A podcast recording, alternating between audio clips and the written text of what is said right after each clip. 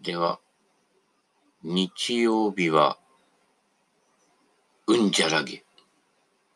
ふんじゃらげ。えー、朝飯前に、一句。一句じゃねえな。はい。えー、友蔵になってしまいますからね。はい。ビトゲン、ビトゲン？ビトゲンシュタイン、語録。ちょっとゴルフ混ざったり、ギャグ混ざったり、真面目混ざったり、よくわからないのですが、聞く人いるのかな、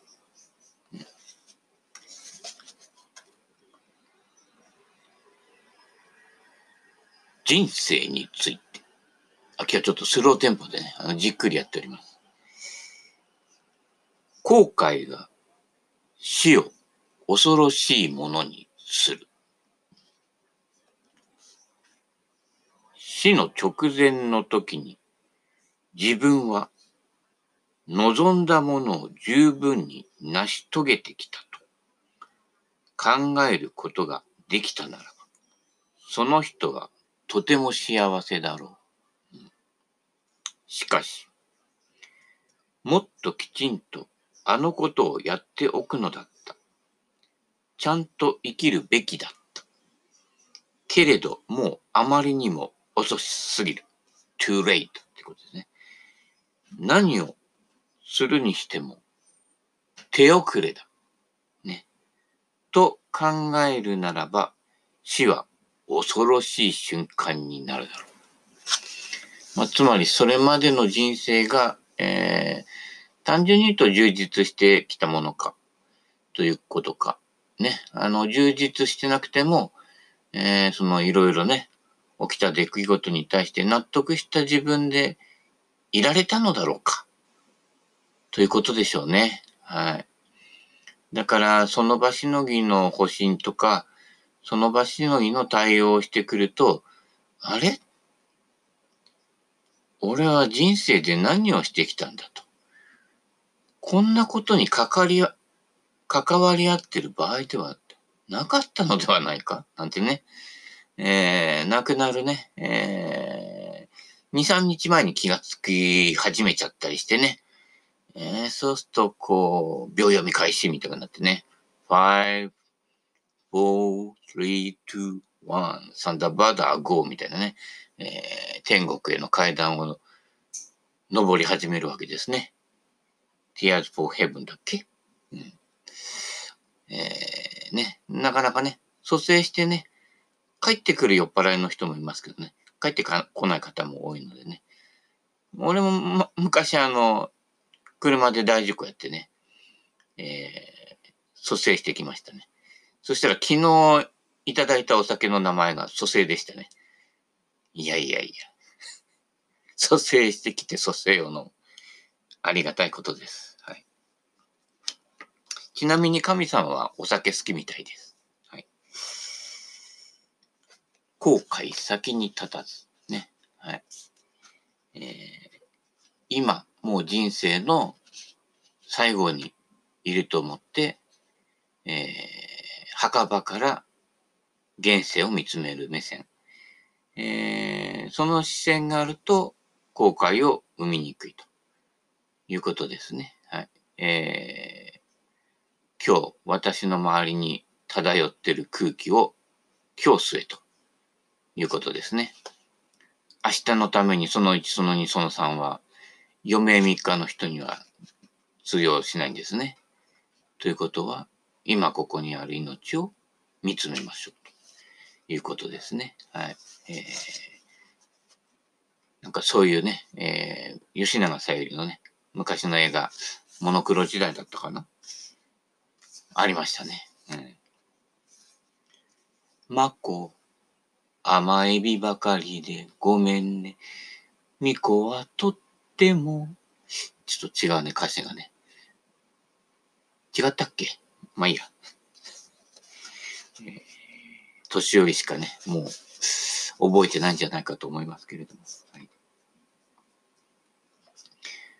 多くの人が選ぶ道は安易な道だ。なるほど。多くの人は近道を行こうとする。よくいるね。あの、角っこのコンビニとかの中抜けするやつあ、俺危ないよね。えー、で、そういうやつって、あのー、ね、大型商業店なんかの中の駐車場でもね、結構飛ばしてんだよね。あの、子供ポッと飛び出してきたら絶対止まれないからね。で、あーなんて言って子供が飛び出してきたからなんて言い訳するんだろうけど、そのスピードで止まれるはずがないということですね。もう自分の行き先、目的地しかね、見てない。で、あと時間が足りない足りないってね、なんとかに間に合わなくなっちゃって。なので結構ね、若いお母さんがね、結構、あの、危ない運転する方ね、多いようにもね、えー、見受けられますね。はい。えー、中抜けね、危ないからやめてください。はい。もう、傍若無人でね。であれ、中抜けできないようにしちゃえばいいんだけどね。うん。それか、あの、やっぱりこう、危ないところは、この、ガタごと置いとくとね、いいですよね。あの、ガタゴトンするところではね、そういう人たちって自分が不快になるのが嫌だからね、えー、スピードを落とすんですよ。えー、本当は近道を選ぼうとする人を選んではいけません。結局自分の利益しか求めてないので、えー、その周りにいる人を不幸にします。はい。123%。ということで、えー、遠回りをあえて選べる。えー、じっくり歩くことをね、えー、急いでる時にこそ、えー、ちゃんと物事を見てるような人を見ると。それにはこっちが慌ててる人だと見えないんです。誰がじっくり来てるかっていうのは慌ててる人には見えないのでね、えー、その辺大事なことになってきますのでね。慌てないでお嫁さんばですよね。まあ、いくつになってからでもね、結婚してください。えー、いくつになってからでも離婚してください。はい。関係ねえか。うん。険しい坂のない平坦な道を行こうとする。できるならば見通しのいい道を選ぼうとする。邪魔な者ののいない安易な道を行こうとする。足を痛めずに汗もかかずに行こうとする。ね。自転車乗ってください。はい。えー、坂道が坂道だと気がつきます。車で走ってるとね、さーとか行けちゃってね、なんともないところがね、自転車乗るとね、あれ、ここずっと坂道だったの？みたいな感じでね、えー、気がつくわけですけれどもね、えー、そういう微妙な坂道に気がつかない人は、ゴルフコースに行っても、微妙なね、前下がりね、えー、前上がりね、え左足上がり気がつかないでね、えー、ドダフリしちゃってるんですけどね。転べばいいのに。転びましたね。全身読んだで、よろしくお願いしますみたいなことになっちゃいますのでね。意外と全身読んだって意外とね、いいところにあるんでね、えー、いっぱい叩く人は全身読んだがね、意外と救いの神になったりするんでね、えー、利用してください。弾もあんまりなくさないしね。他人の行為なしには生きていけない。ありがたいことですよ。あのー、ね、悪意をね、持つ人もいますけれどもね、好意を持つ人もいますね。まあ、好意がね、えー、講じてね、執着になるとストーカーってことになりますけれどもね、本当の行為は、えー、見返りを期待してしない。その人がその人らしくあることを放っておける。それが本当の行為ですね。えー、自分が仲良くしたいからね、自分のね、利になるから、自分が心地よくいられるからっていうだけでいくとね、その関係は必ず崩壊しますね。えー、行為は自由に相手が泳げるという、えー、それを干渉しないで見守れるのが本当の行為。えー、相手の命の尊重になりますのでね。はい。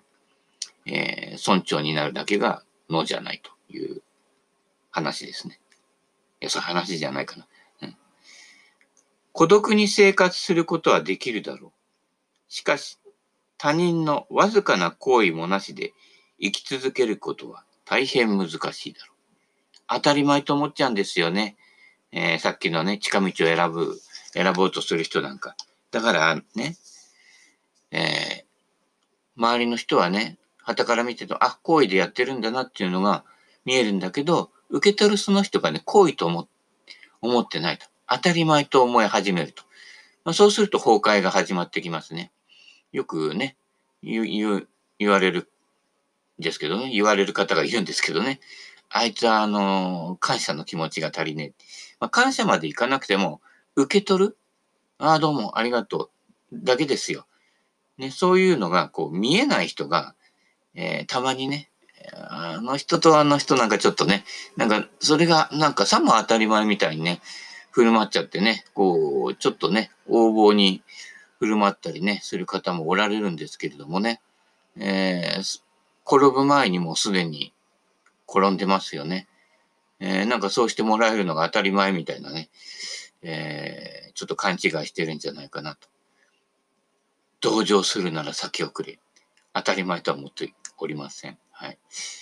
え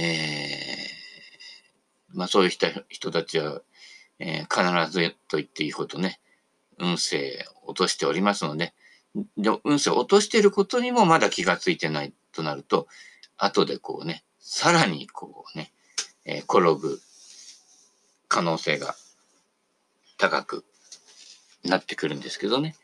で、転ばないのは周りにこう取り巻きで支持者がいるっていうね、ことなので、でもその支持者たちが実はその人を増長させていると。えー、本当は転ばなくちゃいけないところで、えー、転ばないということは、えー、子供がね、はしゃいで遊んでて、机に頭ぶつけるのと一緒で、危ないからって言って、このゴムゴムとかね、あの、いろんなつけちゃってね。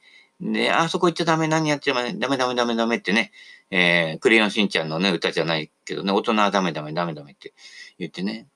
で、そうやって大人になると、肝心なところで大怪我するわけですね。危ないと思ってないやつが一番危ないという。えー、その感受性がないと、人に感謝する気持ちも起きないということでね。えー、2、3顔が浮かびますけれども、遠く地平線の彼方に消えていきましたけどね。はい。次行ってみましょうか。人生については正確に問うことも答えることもできない。そうですね。えー、なので、えー、断定してくる人、これはこうだ。ドライバーはヘッドが大きい方が優しい。ね。シャフトは硬い方が飛ぶ。ね。アイアンはキャビティの方が優しい。嘘ですね。CL606 打ってください。圧倒的に優しくて、初心者でも簡単にボールが上がります。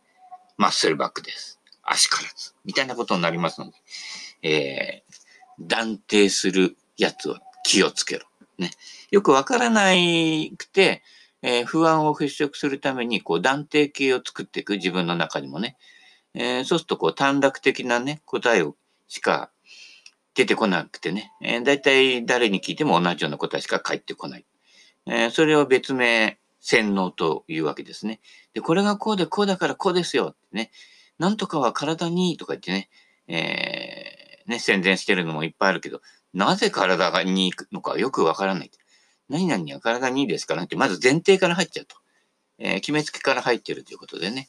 えー、実はね、えー、同じものいっぱい食ってたらね、何食っても毒は毒になるなるものでね、えー、ね、しじみばっかり食ってたらね、えー、そのうちね、えー、お腹痛くなるわけですからね、えー、まんべんなくいろんなものをね、えー、取ってください。えー、ボンビが、ボンビの巣貝とかね、いろいろね。はい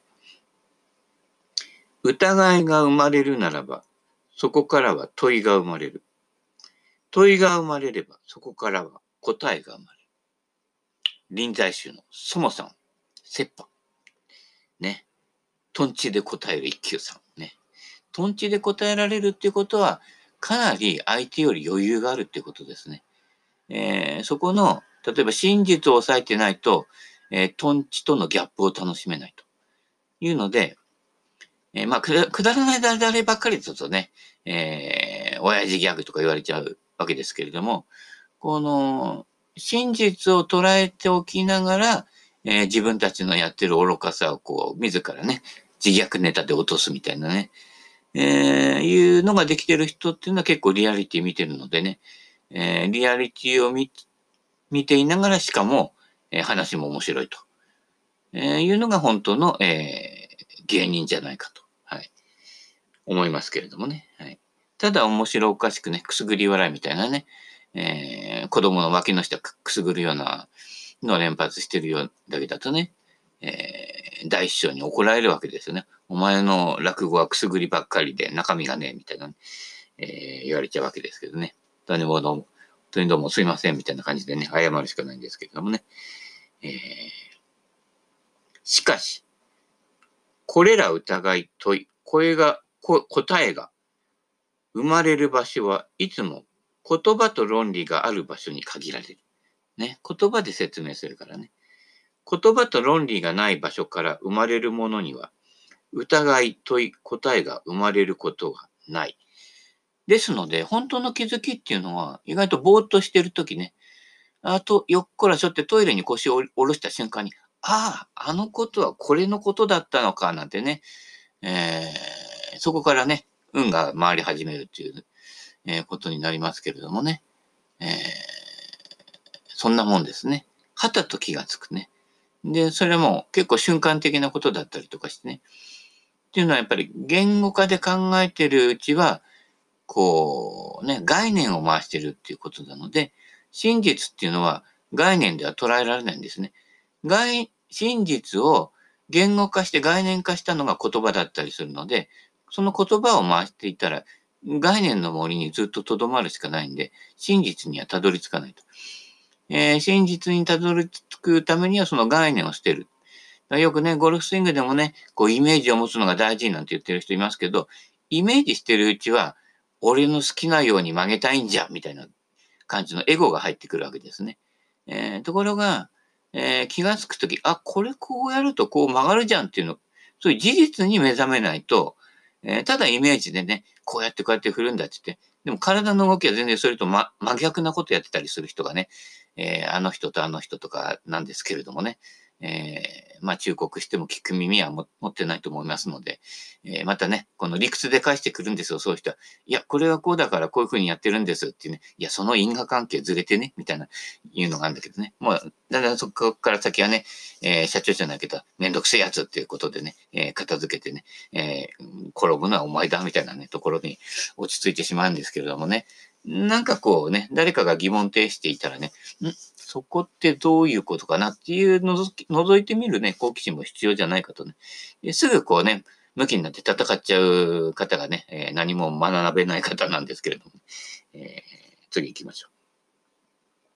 つまり、人生について、魂について、あの世について、神について、私たちは正確に問うことも正確に答えることもできない。まあ、言語とか概念とかイメージでやってるとね。うん。それはただ、経験されるのみ。やめてってやつね。変身まりね。はい。そして説明することができない。ね。あの、好きになっちゃったもんはね、えー、説明できない。ね。トラさんとインテリの関係ですよ。ほらね。お前理屈じゃないんだよ。惚れるということは、みたいなね。えー、トラさんが今度ね、説法し始めるわけですけどね。で、そのトラさんが一番こけてるっていうね。えー、その辺がね、こう、落語的な面白さでね。えー、そういう遊びがね、面白いんじゃないかと。従って、置かれるのは、ただ、沈黙のみ。で本当の気づきは、えー、沈黙の最中に起こる。えー、さっき言ったようなね、便所に腰を下ろした瞬間とかね、ひらめいたみたいなね。えー、トンチンカンチン、トンチンカンチンですよ。えー、その橋渡るべからずってね、えー、な、なってくるわけですけれどもね。大体、そういうことですね。で、意外と複雑だと思っていたことは、自分が複雑化してるだけでね、えー、簡単なことなんですね。昨日もね、Facebook で、えー、ゴルフクラブの専門家の方がね、えー、いろいろゴルフのね、えー、ロフトとなんとかの関係とかね、えー、シャフトの関係、重心距離の関係とかね、えー、細かく説明してるのをね、見てしまったんですけれどもね、えロフト通りにしか飛んでいきません。はい。シンプルなことです。はい。えー、ロフト以上に飛ぶことはありません。はい。ヒッコリーから最近のシダクラブまで検証済みです。7番アイアンで2クラブ飛ぶクラブはロフトが2クラブ立ってます。えー、低重心だから高重心だからということはほぼほぼ関係ございません。えー、パッティングなんかにも言えますね。芯で打たないから転がらないんだ。いえ、先っぽで打っても転がります。先っぽで打って、このね、えー、フェースがそれでブレちゃうことによって、え、転がりが悪くなって転がらないと。えー、フェースの向きを保っているならば、芯で打とうが、根っこで打とうが、先っぽで打とうが、転がる距離はそれほど変わりません。はい。そこを過剰に、えー、こうだからこうで、だからこのクラブはダメで、このクラブはいいんで、っていうことでね、えー、お高いクラブをね、えー、売る、えー、方方方向にね、流れていくわけですね。そういった面ではちょっとプロはね、えー、都合がございますのでね。で、アマチュアはその辺がね、えー、関係ないのに、アマチュアが意外とその言葉を信じ込んじゃってね、そう、あ、やっぱりキャビティってこう見せても、えー、ね、ちゃんと飛んでってくれてありがたいなんてね、思い込んじゃうんですけどね。ダフった時は、ダフったなりの結果です。はい。地球の抵抗には、マッスルだろうが、キャビティだろうが、叶いません。足から、えー、体験から来るものだけをフィードバックしていくということが、真実を見失うためには、とても大事なことになります。えー、釣りなんかもそうですけれどもね、高級な竿を持ってても、ね、釣れない人は釣れないしね、えー、ね、えー、ホームセンターの竹竿にね、糸つけただけでもね、えー、意外とね、えー、入れ食いになっちゃったりとかね、え、魚には魚の都合があってね、人間の思惑とはちょっとね、ずれてたりね、え、することもね、多々あるんではないでしょうかね。